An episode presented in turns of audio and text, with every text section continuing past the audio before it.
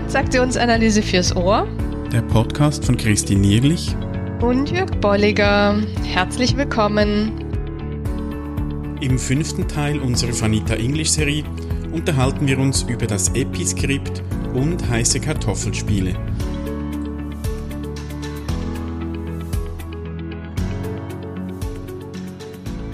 Ja, dann herzlich willkommen.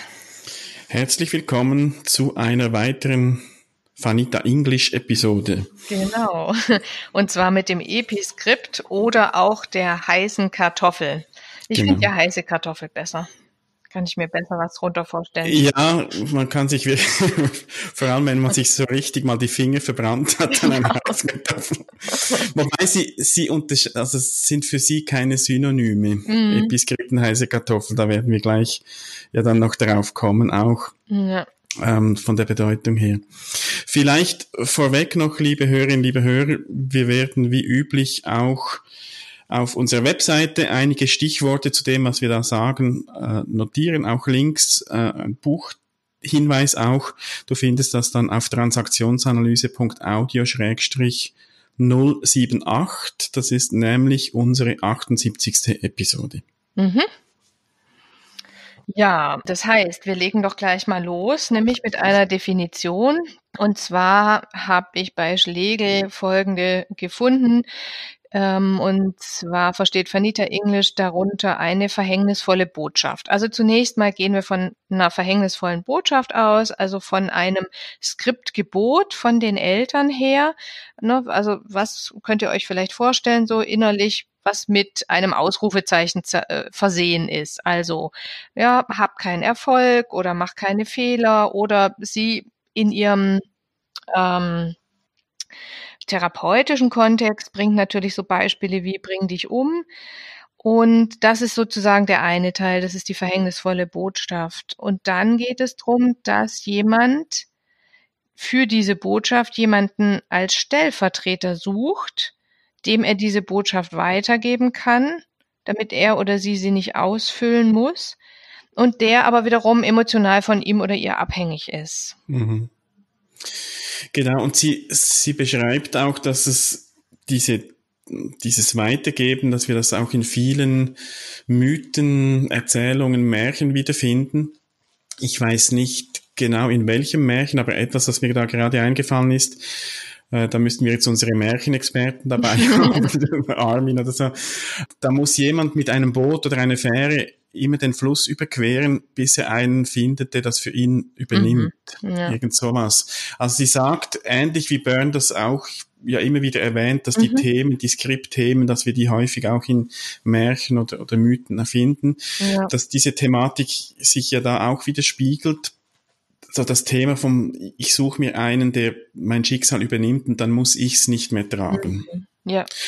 Und was da, also was sie erklärt dann auch in ihrem Buch Transaktionsanalyse, Gefühle und Ersatzgefühle in Beziehungen, da gibt's äh, ein paar Seiten, wo sie sich dem Episkript widmet mhm. äh, und der heißen Kartoffel. Und da äh, hat sie das sehr gut auch mit vielen Beispielen beschrieben. Und was sie da beschreibt, ist, dass das kleine Kind ein Skriptgebot erhält, äh, eben einschränkend, wie du es schon gesagt hast, Christine. Mhm. Und da kommt jetzt das Erwachsen-Ich 1, also dieses Erwachsen-Ich im Kind-Ich oder kleiner Professor, wie es auch mhm. genannt wird, der kommt zum Zug, der versucht nämlich, jetzt das Beste daraus zu machen. Mhm. Also diese Teil weiß, ich bin von Strokes abhängig, bin davon abhängig von meinen Bezugspersonen. Ich muss das irgendwie erfüllen und ich möchte das aber auf eine für mich möglichst gute Art erfüllen. Mhm. Und, und dieses Kind oder dieses Erwachsene-Ich im Kind, ich verfüge noch nicht über über die nötige Lebenserfahrung selbstverständlich, um, um da wirklich gute Lösungen zu finden. Und sie sagt, es gibt dann zwei Möglichkeiten.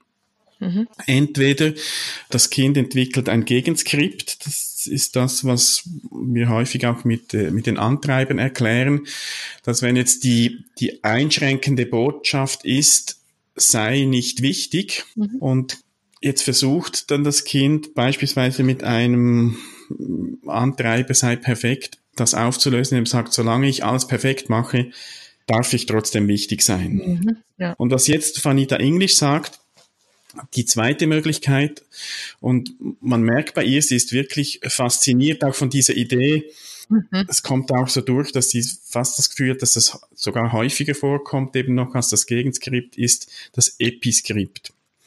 Nämlich, dass dieses, dieser kleine Professor denkt, wenn ich jemanden finde, der diese diesen Fluch so quasi für mich übernimmt, mhm. oder erträgt, dann muss ich es nicht tragen, ja. Mhm, genau. Also ich suche mir jetzt einen, der in irgendeiner Form jetzt im Beispiel dieses Sei nicht wichtig übernimmt. Mhm. Und dann kann ich mich besser fühlen. Mhm.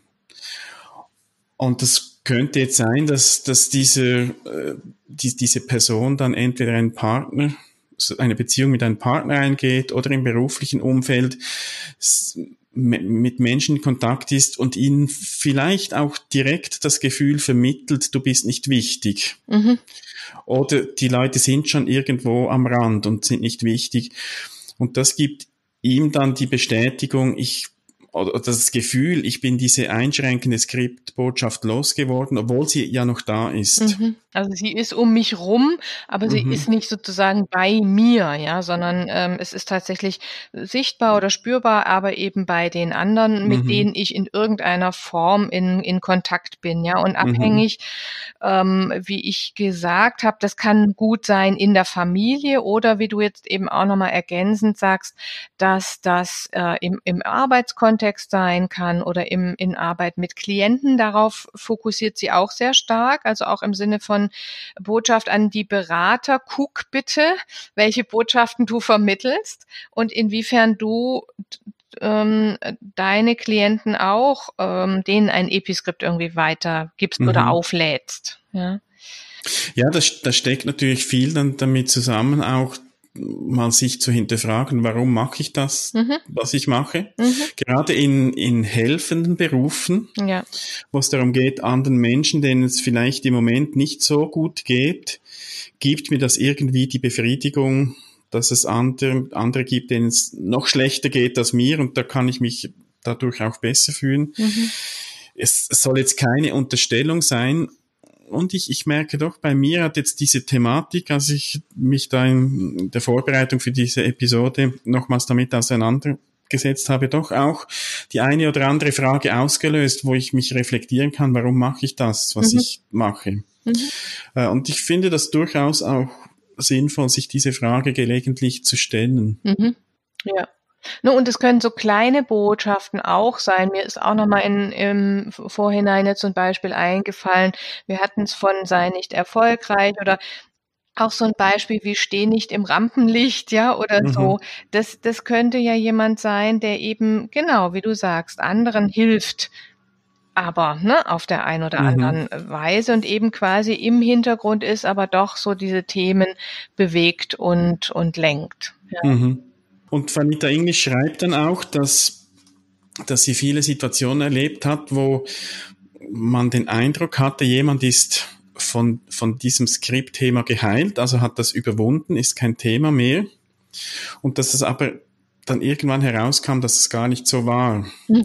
Also sie schreibt äh, Beispiele von äh, Thema Abhängigkeit, dass ja. jemand mit mit einem Skript Teil von Abhängigkeit, sein Alkoholthema beispielsweise, der hat ein Kind, ähm, dann, das, das drogenabhängig wurde. Mhm. Und in dieser Zeit hat dieser Mann keinen Alkohol mehr angerührt. Ja, ja. Und ge gegen außen und auch für sich selbst gab es dann die Wirkung, ja, der hat wirklich sein, jetzt sein Alkoholproblem überwunden im Griff, wie auch immer. Und dann hat das Kind eine Therapie gemacht, wurde frei von diesen Drogen und dann hat der Vater wieder begonnen zu trinken. Mhm. Also irgendwie sind schräge Geschichten, wenn man die so liest. so. Ja, ja. Und ich kann mir durchaus vorstellen, dass, dass, dass das jetzt in dieser krassen Form vorkommen kann. Mhm. Und ich glaube, wenn wir nicht gerade therapeutisch tätig sind, da begegnet es uns wahrscheinlich eher in weniger tragischen Themen. Mhm. Ja, aber so unter der unter der Frage, ne, was was tue, wie du es gesagt hast, was tue ich, ja, und für wen tue ich es eigentlich? Mhm. Oder auch, ich komme dem vielleicht auf die Schliche, indem ich so eine Frage stelle, was erwarte ich von anderen und wieso erwarte ich das von mir nicht? Oder wie mhm. gehe ich mit dem Thema um, was ich eigentlich von anderen erwarte? Ja, ja beispielsweise bei dem mach keine Fehler. Ähm, wenn ich da bei anderen auf das Thema Fehler immer genau genau gucke, ja, und, und vielleicht in der Rolle als Führungskraft oder als Berater oder so sehr stark dieses Thema auch so fokussiere, dann, dann ist es schon interessant mal zu gucken, mhm, mhm. wie gehe ich denn da bei mir selbst mit um, mit ja. dem Thema Fehler. Und das, das sagt auch Vanita Englisch, also das, ich glaube, was, was für sie wirklich auch faszinierend an, an dieser Idee Episkript ist, dass sie sagt, die Themen, die ich eben im Episkript weitergebe, die sind sehr nahe bei meinen Skriptthemen. Mhm. Und die Skriptthemen, die sind ja irgendwo wirklich verborgen und das sehe ich gegen außen nicht so. Wenn ich aber darauf achte, was gebe ich oder was geben andere weiter, können das Anhaltspunkte sein, um vielleicht dem einen oder anderen Skriptthema auch auf die Spur zu kommen. Mhm.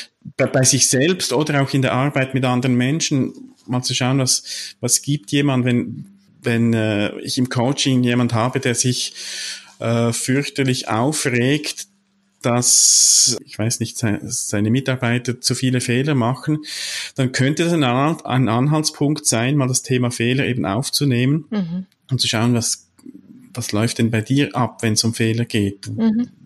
Welche Themen sind da aktiv? Ist wahrscheinlich etwas, was, was wir oftmals auch machen, vielleicht auch intuitiv und da denke ich, gibt es mit dem Episkript wie so eine Erklärung dazu auch, dass wir eben die Themen, die unsere Themen sind, oftmals oder wir, wir neigen dazu, die auf andere zu delegieren, das weiterzugeben, in der Hoffnung eben dieses kleinen Professors, dass wir sie dann loswerden. Ja.